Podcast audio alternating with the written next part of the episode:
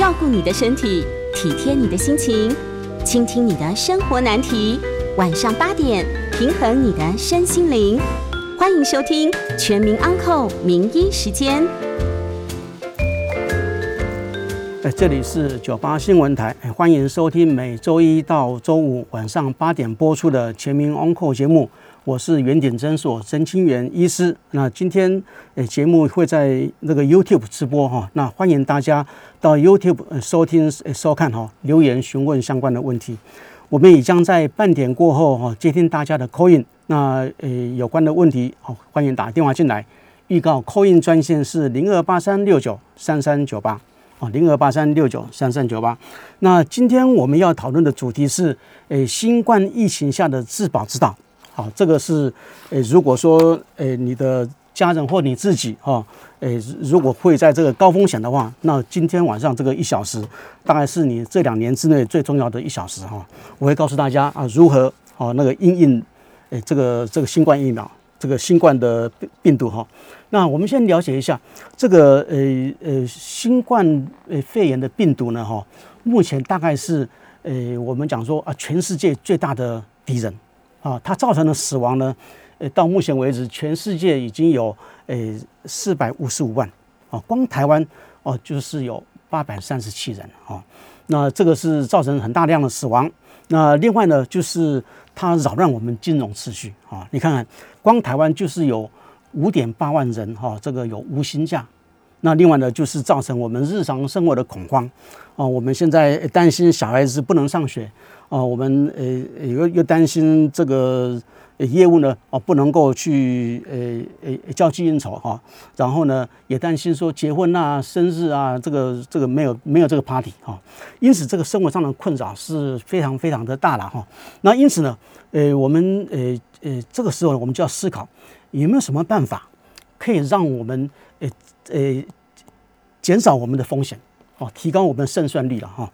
那呃呃，这个其实呢也没有说太大的秘密啊，因为所有的临床试验的结果呢都已经在诶文献上发表，那我们也都可以免费的去诶啊去阅读哈。那因此呢，现在我们就利用全世界已经发表的临床试验结果啊，来增加我们的胜算。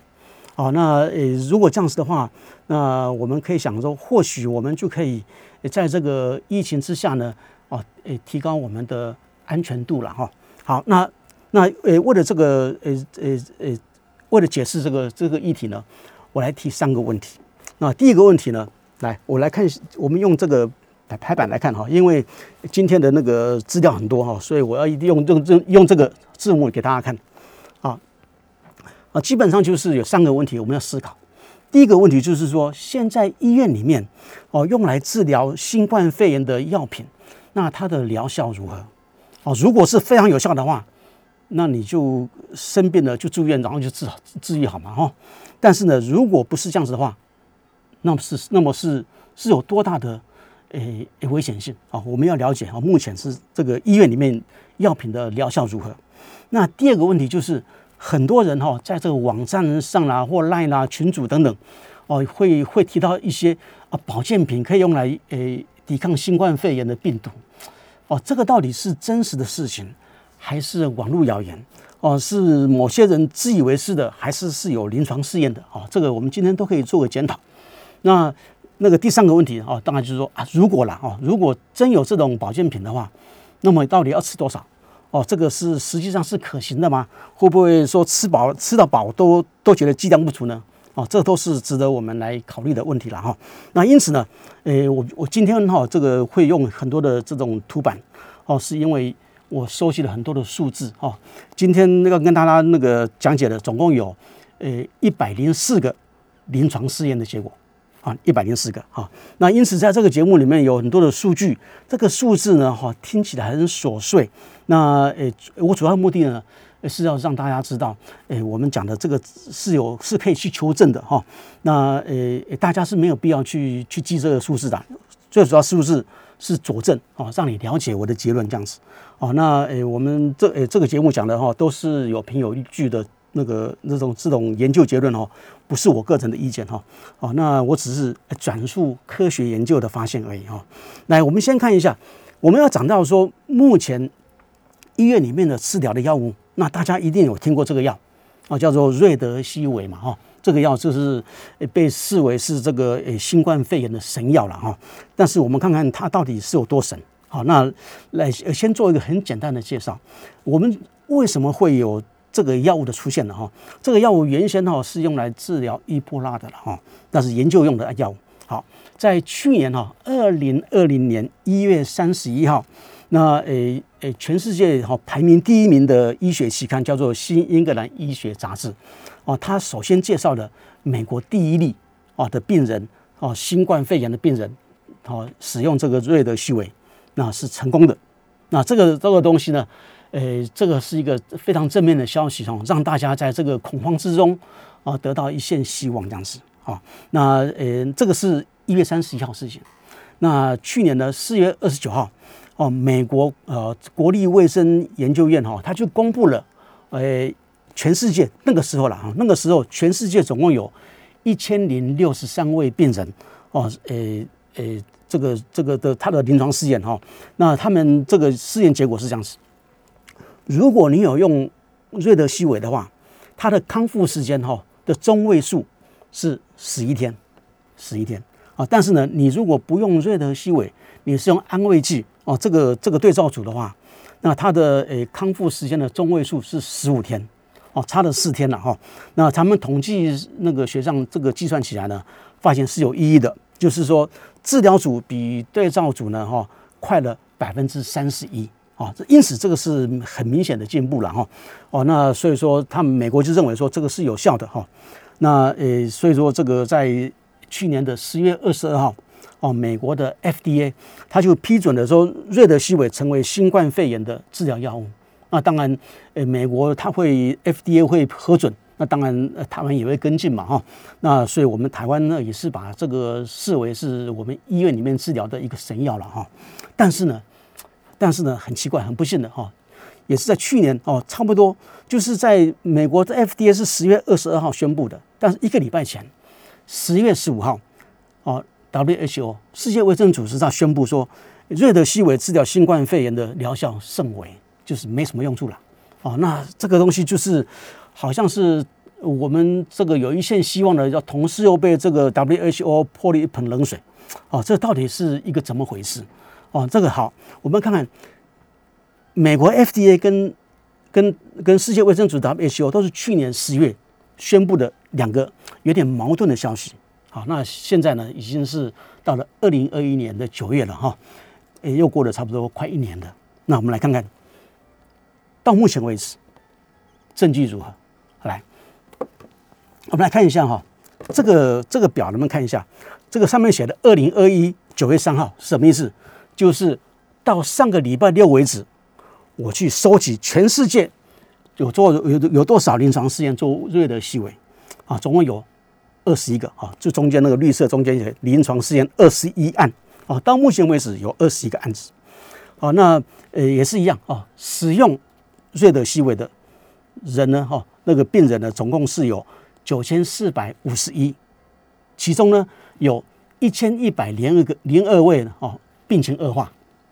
对照组就是没有使用瑞德西韦的，你看人数很多哦，两万六千两百九十三人。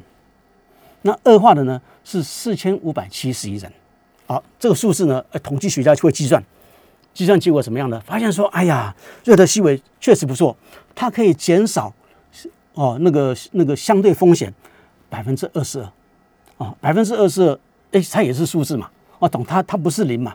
哦，当然距离百分之百当然是差很远了哈，但百分之二十也不错啊。因此呢，呃，美国 FDA 他们的结论是对的了哈。那我们台湾这样子，F 食药署跟进的也是也是正确的。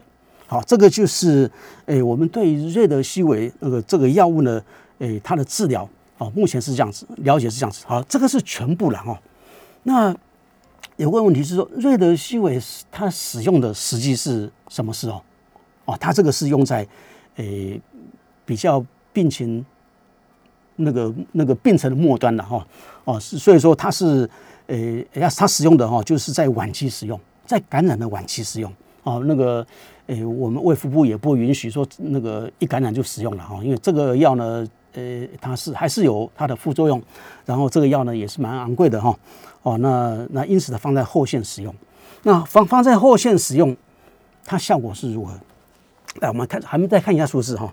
那既然所有的二十一案都是放在后线使用，那很简单嘛，答案就是还是用百分之二十二嘛。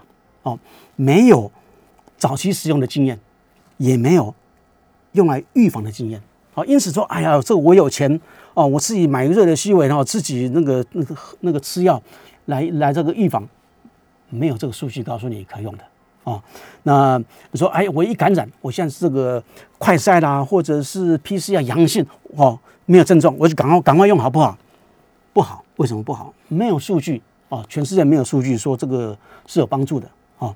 那因此呢，呃，你在没有得到好处的情况之下，有可能。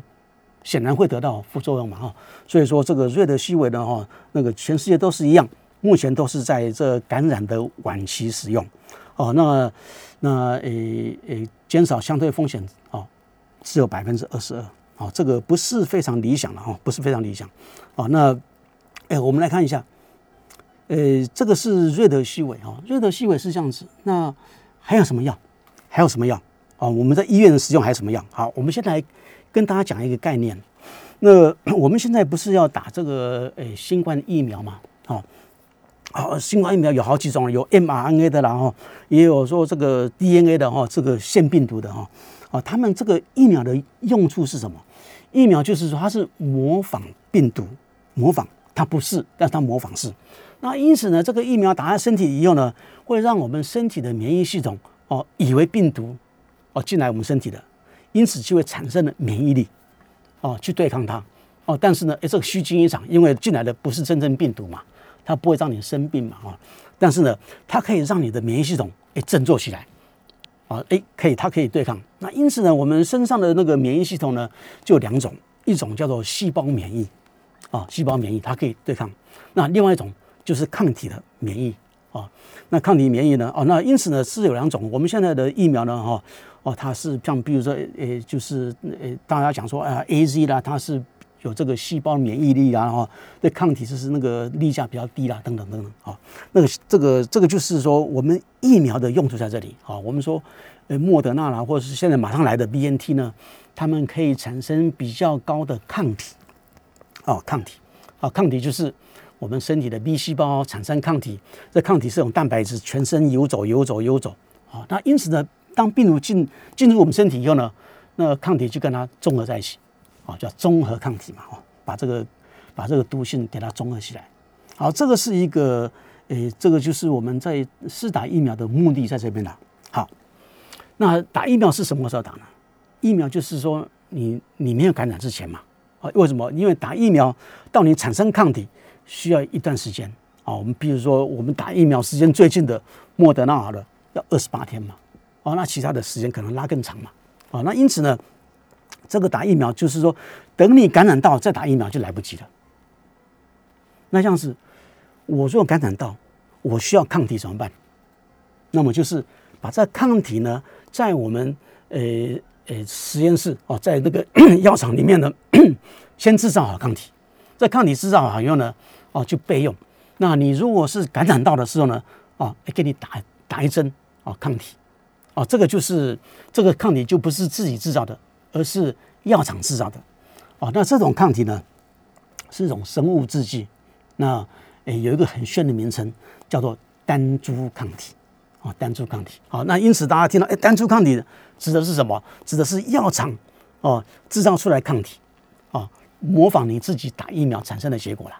哦，概念是这样子。哦，那诶，我们来看一下打打这个单株抗体的效果如何。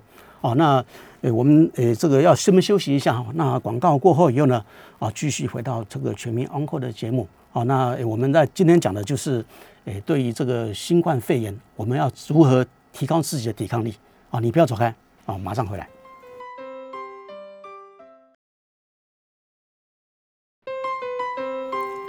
欢迎回到九八新闻台全民 Uncle 节目，我是原点诊所曾清源医师。好，那今天的节目呢？我们在 YouTube 也有直播，哎，欢迎大家到 YouTube 收听收看，那留言询问相关的问题。那你询问的问题，尽尽量跟今天的有关系，因为今天的内容很多了哈。大家想想，一百零四个临床研究案，我跟大家讲，这个是内内容是很扎实哈。那诶，如果问的话，也是跟这方面有关系的问题会比较好一点哈。那我们来看一下啊，继续刚刚讲这个单株抗体，哦，单株抗体哈，那诶，我们来看一下这个，呃，就把这个我们导播把这个荧幕放大一点来看一下。好，我们可以看到说，这个单株抗体呢，其实有很多哦，很多药厂来做。你看，从 B 开头，B 哦，有 C 开头、E 开头、I 开头这么多，非常非常多的单株抗体。那我们台湾也有买这单株抗体啊，就我们就是第一个那个 B 开头那个那个就是我们台湾买的这个抗体啊，我们来看看。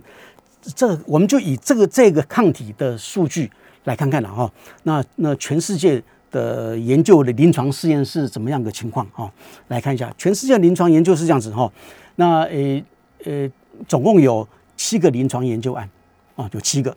那那他这个这个七个临临临床研究案呢，他总共的那个使用人数呢，利用这个哈 B 开头这个单株抗体呢，目前有两千两百八十人啊，就是到上礼拜六。九月三号，哦，那有二十三个病人呢是病情恶化，那没有使用单株抗体的是有六千八百五十六人，哦，那有九十四人病情恶化，哦，这这个这个四个数字呢，哦，经过统计学家算起来他说也可以减少相对风险五十九，哦，五十九，哎，这个比这个。这个瑞德西韦百分之二十二，好很多嘛，哦，好很多。好，那这个单株抗体呢，哦，它这个也总研就有七个案子了哈。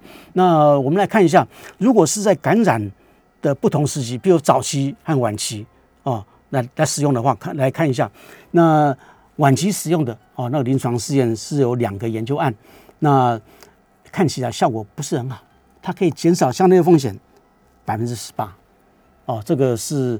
比这个瑞德西韦的百分之二十二差了哦，那呃，那意思就是说，放在早期使用效果不错啊。你看，放在早早期使用的时候呢，然后它有四个临床研究案，那它可以减少的相对风险是百分之七十六，哦，七十六是非常好了哦，非常好。那告诉我们一件事情什么？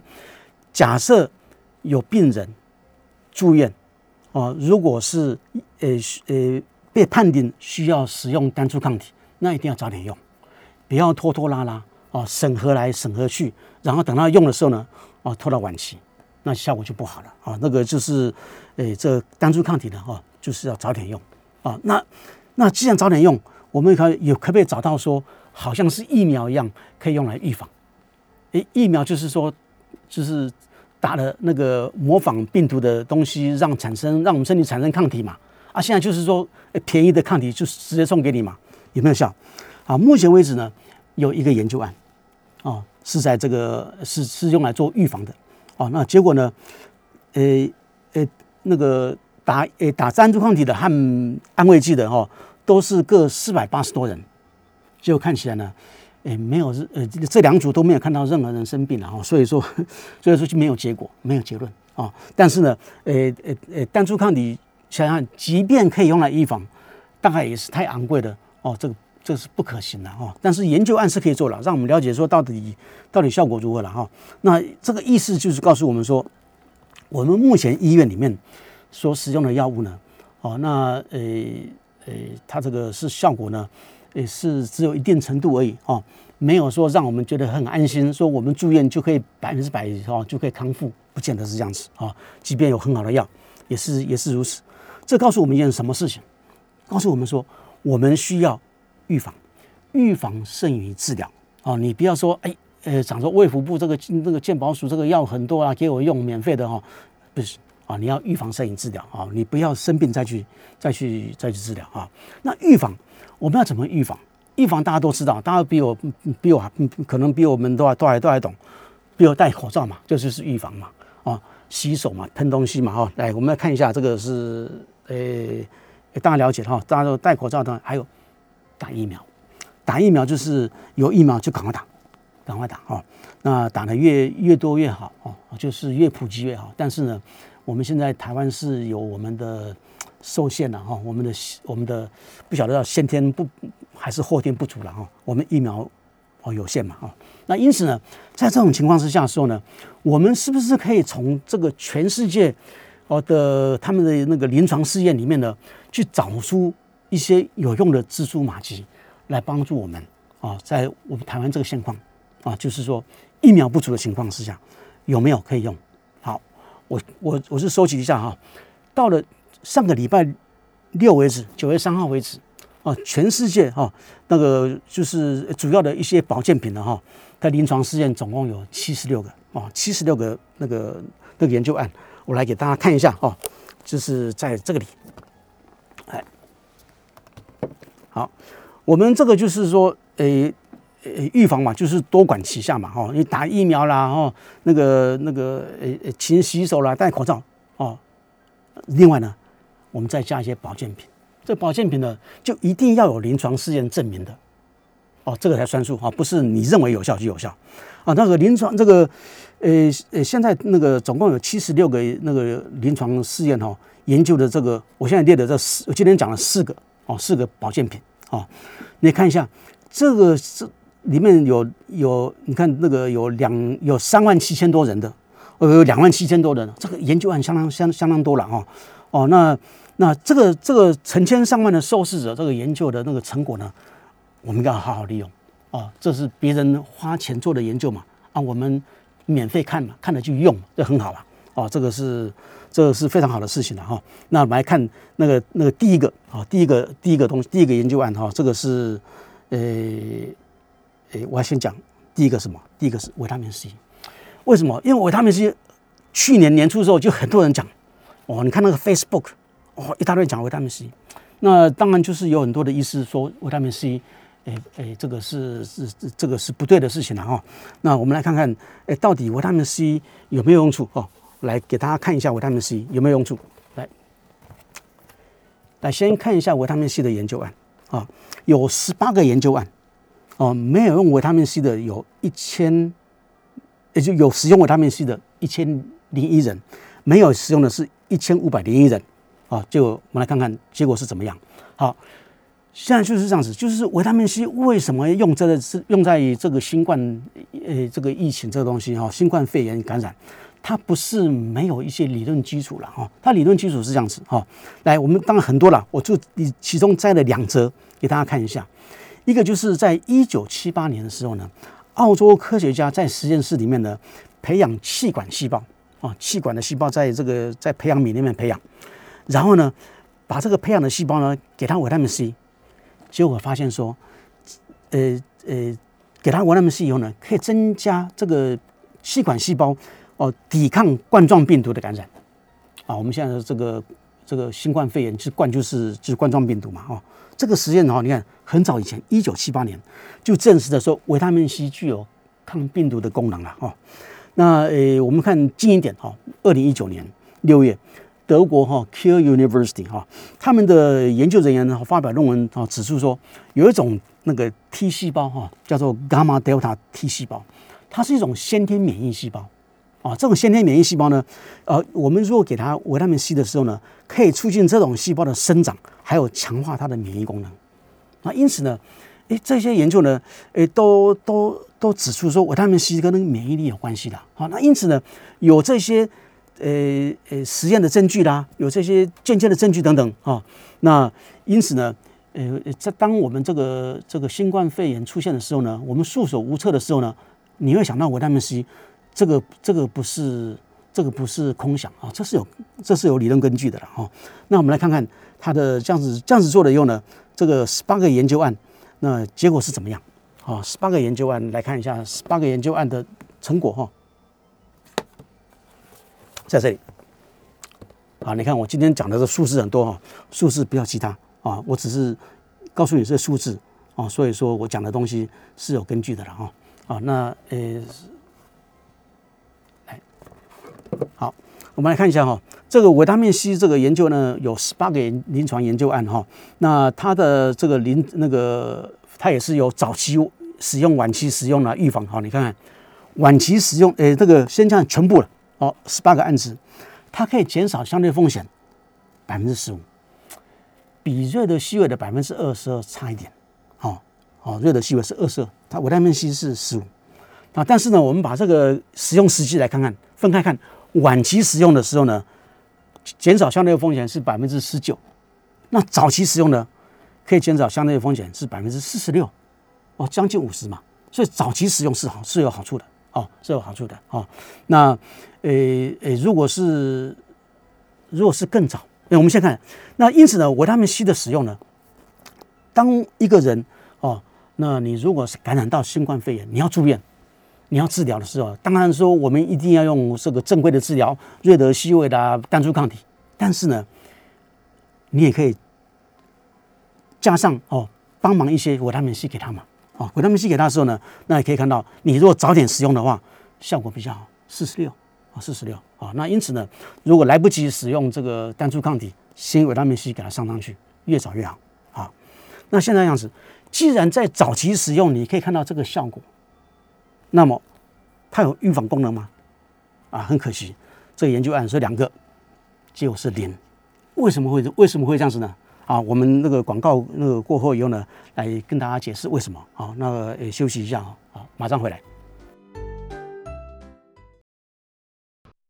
欢迎回到九八新闻台全民 On Call 节目，我是原点诊所曾清源医师啊。接下来我们要接听听众的朋友的 Call in，那我们扣印的号码是零二八三六九三三九八啊，零二八三六九三三九八。那你的问题是要麻烦要要针对我们今天的讲的东西哈，因为今天的时间呃要把这些事情讲完是非常的困难哈，那因此要把握时间。好，那我们现在看一下这张图，维他命 C。既然用在感染的早期有这么好的效果，可以减少相对风险百分之四十六，那为什么在还没有感染之前用，却没有结果呢？哦，没有，它没有任何的效果。为什么？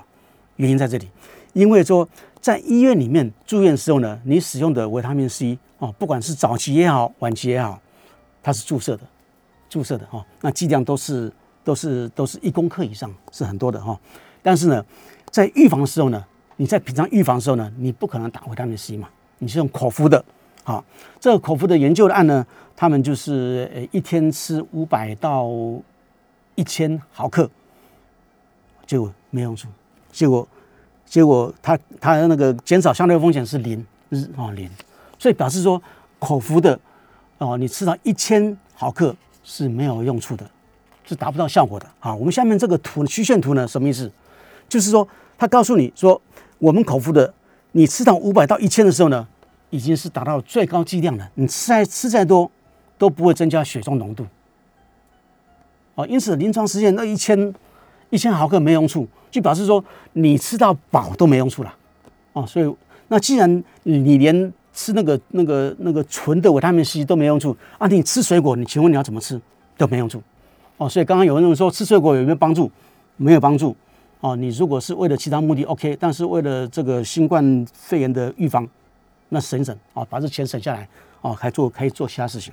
好，那我们来看看说，呃呃，下面一个，呃，我们要讲的下面一个哈，这个这个它的东西呢哈，是维他命 D。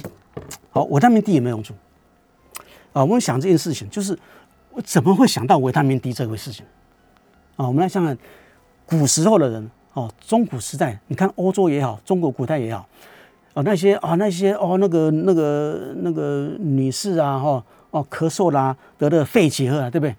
当年没有药嘛，那他们是怎么样？这这他们他们医院里面怎么鼓励病人康复的？院子里面晒太阳嘛，啊，为什么晒太阳它可以增加免疫力？啊，这个是这个是诶诶，这个自古以来就有这个想法啊，但是呢。为什么晒太阳会会有免疫力啊？现在知道啊，是因为阳光会造成会让我们产生身体产生维他命 D 嘛？好，来看看，好，这边有几个那个数据给你看哦。二零零六年，美国的研究学者就发现维他命 D 呢，可以诱导一个叫做抗菌肽啊这种蛋白质产生哦。那这种蛋白质呢，它可以杀死结核杆菌。那你就知道，哎，为什么晒太阳？哦，是比躲在阴暗的地方呢？哦，对治疗这个肺结核是有帮助的。哦，原因在哪里？现在知道啊，就是就是二零零六年发现嘛，就是叫抗菌肽嘛，这种这这种生态嘛。哈，好，接着哦，二零零七年哦，美国有研究发现说，维他命 D 可以诱导哦抗菌肽呢哦，不只是对抗这个这个结核杆菌啊，像是绿脓杆菌它也可以对抗啊，因此有这个效果啊啊，甚至于说，在在这个二零一一年啊，像算起来到十年前嘛哈，美国和英国的学者他们有研究说，这个抗菌肽呢也可以对抗病毒，是 A 型流感。A 型流感。那我们现在不晓得说，呃呃是只有针对 A 型流感呢，还是其他病毒也有帮助？但是我想说，应该它就是它就是都应该会有效果哦，它是增加免疫力嘛哈，才会增加效果。那因此呢？维他命 D 的研究，你看看我这边表上面写的字很小了哈。他说有到目前为止，到上个礼拜六为止，全世界总共有三个三十三个临床试验在研究维他命 D。你看这个维他命 D 有多热门了哈，多热门，这么多学者在研究维他命 D。那呃，这个吃维他命 D 的那个这个受试者有八千八百六十四人啊。那对照组有三万七千九百九十六人。来，我们看看。它的结果如何？来看看结果。哎，答案宣布，你觉得好不好？来，它效果呢，可以减少相对风险百分之四十二啊，是它确实是有帮助的啊，确实是有帮助。那也是一样，这个我这个这个研究案呢，它也是有的是研究是晚期哦，有的是研究早期啊，有的是研究在预防。那我们看看。在这个晚期使用的时候呢，有十三个研究案，它可以减少相对风险百分之十五，这个效果比维他命 C 还差啊！但是呢，我们看看，诶，如果是早期使用，它可以减少相对风险百分之八十，百分之八十哦，这比这比单株抗体还好啊！单株抗体只有七十六嘛，对不对？它八十啊，那维他命 D 多便宜啊！哦，所以说这个不错。那然后看看预防。预防的是有十五个研究案哦，那呃有七千一百四十二人，呃呃服用维他命 D，有九百一十二个人哦，这是恶化就感染的意思了哈。那有三万五千九百二十六人哦，那个没有服用维他命 D，其中呢有八百呃不八千一百一十七人感染，所以看起来说可以减少相对风险百分之二十，哎不错啊啊，所以说维他命 D 可以用来预防。为什么 C 不能预防，D 可以预防？因为 C 你再怎么吃量是不够的嘛，维他命 D 呢是可以足够的。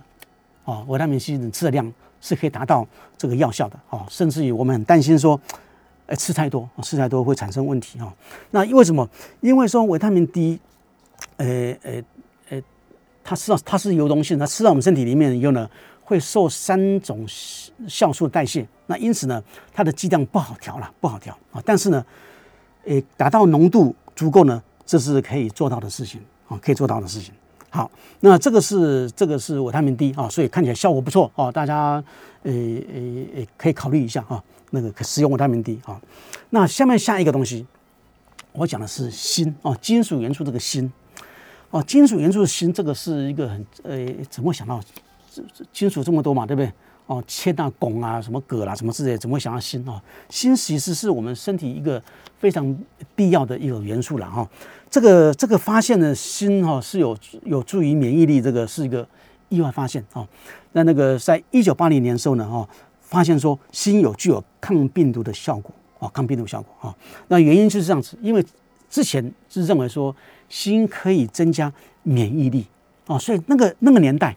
哦，在八零年代那个时候呢，那经常呢就是哎呀，这个感冒啦，或是什么原原因啊，有没有认为你免疫力不好，医师会开一些哦口服的那个锌哦锌锭哈，就是像葡萄糖酸锭啊那个锌啊之类的哦给给给他吃嘛，啊，结果有一次呢，是一个三岁的小女孩，他感冒哦，长期感冒，那那那医师就开了哦开了五十毫克的哦葡萄糖酸锌哦给病人哦那个吞嘛，啊小孩子呢。哦，就把它含在嘴巴，当做药，当当糖果在含呢。啊，哎，啊，结果呢，他的喉咙喉咙症状很快就消失了。哦，那因此呢，这个事情呢，就是让这个医师注意到说，哎，搞不好新的作用，呃，不是说透过免疫力在杀病毒嘛？搞不好这对病毒是本身就有杀，它就可以杀它嘛？哎，这个 idea 很好。那因此呢，那我们看一下，好，那来看一下下面这个这个字哈。一九七四年，哦，科学家发现说，锌可以抑制鼻病毒的繁殖。鼻病毒是感冒最常见的一种病毒嘛，哈。那呃，二零零一年，他们发现说，锌可以强化干扰素对于对抗鼻病毒，可以强化的它的功能十倍，哇，这个很厉害哦。那呃，二零一零年，好，那就是荷兰和美国科学家甚至于发现说，这个金属元素锌呢，可以抑制 SARS。SARS 就是我们在二零零三年台湾那时候非常糟糕那个病毒嘛，哈，SARS。那我们现在新冠肺炎呢，跟二零零三年 SARS，他们他们是兄弟姐妹，哦，都是冠状病毒，啊。那因此呢，呃呃，既然可以抑制 SARS，那么对这个新冠肺炎病毒有没有效？有没有效？好，那我们来看看效果如何。哎，效果看起来大家认为怎么样？应该不错吧？来，确实不错。来，那个他的研究案呢，全世界啊，到上礼拜六为止，总共有二十一个案子，那可以减少相对风险百分之三十九。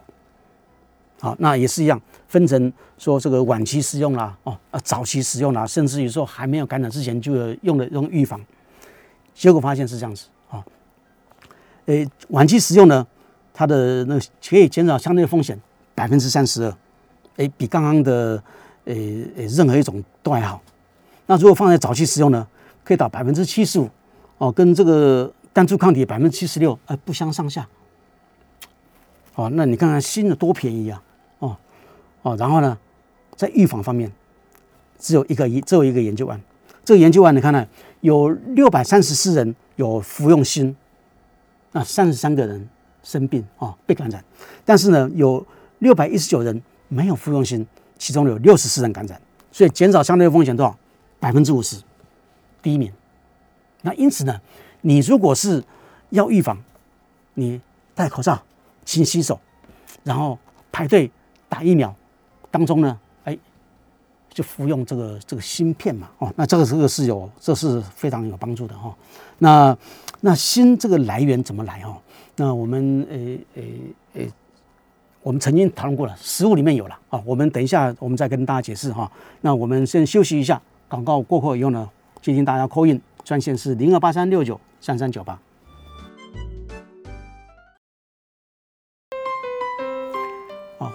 欢迎回到九八新闻台全民 Uncle 节目，我是圆顶诊所曾清源医师。那我们今天教大家的是如何在新冠疫情之下自保。那这个自保之道呢，诶，是你垂手可得的哈。那我们来看看，继续来看一下这个我们刚刚提到的，那个，诶诶，我们刚刚在节目那个广告时候也提到哈，那个维他命 C 跟维他命 D。哦的摄取哦，其实有那困难度哦。硒是你从食物中再怎么摄取哦，你或者是药丸里面摄取都不足以达到那个那个药理的作用了哈。那维他命 D 的话，它是因为有三种酵素在我们身上控制它的浓度，那因此呢，变成你很难够去调它的浓度哦。嗯，有的人就是说两个人吃一样剂量，可是身体里面浓度会不一样。啊，这个是非常困难的事情。当然，就是说有专家帮你调是 OK 了。你靠自己这样子乱吃的话，这个剂量是是是是很难很难控制的哈。甚至于说，那个维他命 D 太多会累积在身体里面哈，你会产生一些麻烦哈。那因此呢，我们刚刚讲到锌，锌是锌是不是可以从食物中得到？可以啊。那那个呃，美国这个这个 Oklahoma City 哈，这个医师哈，呃呃，Noel William 啊，他建议就是说。成人每天吃啊那个锌是二十五到五十毫克，儿童是五到十毫克的锌，用来呃预防这个这个新冠肺炎啊，这是美国那个医师去年建议的哈。那这个东西，这个这些食物怎么来？好，成人是二十五到五十嘛，哦，我们来看一下，那五毫克的锌是相当于一颗牡蛎，所以因此你吃五颗就二十五嘛，对不对？好，或是。也相当于一根鸡腿，所以你吃五根鸡腿也可以嘛，要么就是要么就是两根鸡腿三个那个牡蛎嘛，哦，也可以啊，或者是牛排，牛排是差不多一点七盎司，啊，一点七盎司是蛮小块的了哈，一般呃呃成年大人那个那个女士是四盎司没问题了，男士六到八盎司没问题啊，所以说你如果这样吃的话。哦，是 OK 的啊，这个这个是从食物上可以得到。那问题就是你每天都要吃的哈，那因此呢换着吃，或者否则它也很难持久了哈。那因此呢，食物里面得到锌，这个是这个是可行的啊，这是可行的。好，下面来讲讲另外一个。好，那个有一个呃，大家不要没听过啊，另外一个叫姜黄素啊，姜黄素的研究呢，它的研究案不多了哈。目前为止哈，到上个礼拜六为止，哦，全世界总共有四个啊研究案啊，是关于姜黄素有关系啊。那怎么会想到用姜黄素？哦，姜黄素呢，它自己它它它是种植物的那种化学物了哈，它是有抗氧化的效果，它可以减少我们身体里面的发炎反应。那因此呢，用在新冠肺炎，想想也是有点道理嘛啊。那那那那这是也是这样子啊，就是想起来比较间接啦。所以说，呃呃，临床试验用姜黄素在新冠肺炎都是都是比较晚的事情。所以到目前为止哈，临床研究案不多，那么只有四个案子啊。但是四个案子呢，也足以让我们看到一些呃蛛丝马迹的哈。那那呃，来，姜黄素，姜黄素效果如何？来。它四个案子全部在一起，它可以减少相对风险相当高，百分之七十一，很高哦。那你如果看，诶，早期跟晚期使用，晚期使用的话可以减少相对风险百分之五十，那如果早期使用的话，可以减少相对风险高达百分之八十六，八十六，哇，这是相当高了哈。呃，维他命呃，第二名是维他命 D 嘛，它是八十嘛哈，然后第三名是单株抗体。哦，七十六啦，新七十五，差不多样子，啊，所以，所以姜黄素，我们说虽然研究案不多了，但是这个看起来效果是不错哦。那那那因此呢，哎，导师可以考虑吃姜黄素这个，哦，姜黄素本身也没有太大的副作用哦。那诶，就是姜姜黄是姜黄素，姜黄是来自于姜黄嘛，哦，姜黄就是那印度咖喱里面的那个黄色的那个东西，就叫做姜黄了，哦，那姜黄里面呢？有百分之五是属于姜黄素，那这个姜黄素呢，这个东西诶是啊，因此可以从这个食物啦，或者是从健康食品哈，来我们来获得啊。那因此呢，我们来看一下，好，这个目前是如此。那现在就是有我在讲这个东西的时候，有人就就会问我啊，经常有问我说，诶，大家都认为说，大家都认为啦，这保健食品的哈，用在预防。好像比较安心呐，因为治疗好像听起来好像不太放心，嗯，甚至有问说，那请问可以用来减少死亡率吗？哎，保健食品可以用来减少死亡率？好，这个大灾问，来有没有做这个研究？有，不是没有哈。来，我们知道知道这个这个新冠肺炎的死亡率哈，这个是太高了哈。台湾死的八百多人嘛哈，那全世界死的四百五十五万嘛哈，那。那来看一下哈，死亡率跟年纪有关系。年纪越大的啊，死亡率越高。我们如果是以十八岁到二十九岁当做一个当做一个标准来看的话，啊，三十到三十九岁死亡率增加四倍，再增加十岁，增加那个死亡率增加十倍。呃，五十岁到六十六十四岁的增加三十五倍，六十五到七十四岁的死亡率增加九十五倍，啊，七十五到八十四岁的死亡率会增加两百三十倍。如果八十五岁以上的话，死亡率会增加六百倍，这就是为什么说疫苗要给老年人打嘛，对不对？死亡率高啊，你不给他打的那个，他这些这些老人呢，就会把我们的医疗资源塞爆了嘛。哦，是这样子的哈，所以是这样子啊。那个那但是呢，我们来看看这个联合报去昨天的联合报登了哦，这个台湾有九百万人哦，苦苦等第二季哦，那施打的那个诶打完两剂的人是蛮少的哦。所以说，这个时候这个时候呢，我们再看说，假设保健食品可以减少我们死亡率的话，那么就太好了，啊，那就太好了啊。那它到底可不可以呢？来看一下答案，减少死亡率啊，它可以呃，姜黄素可以减少死亡率呢哈，百分之六十五啊，那。呃，单株抗体的减少那个死亡率是百分之五十七啊，可以看到哈，呃，从上减少这样死亡率就是绿色这一行啊。热德西韦二十二，单株抗体五十七，维他命 C 十八，维他命 D 五十五，锌三十九，姜黄素六十五啊。所以说减少死亡率它是有帮助的，而不是没有帮助，有哦。那那呃呃，我我们这个对这个就是。保持非常非常愉快的心了哦，有这个是吧？这些好处了哦。它不是只有预防而已啊。你看，如果预防的话，心最好百分之五十嘛，哦，那减少死亡率最好是姜黄素百分之六十五嘛，哦，然后比这个单株抗体还要好，那因此呢，呃，我们这个节目呢，哈，今天利用这些时间呢，跟大家讲一下你如何自保。那我们今天节目到这边，好，我是原点诊所曾清远医师，非常收谢谢大家收听，再见。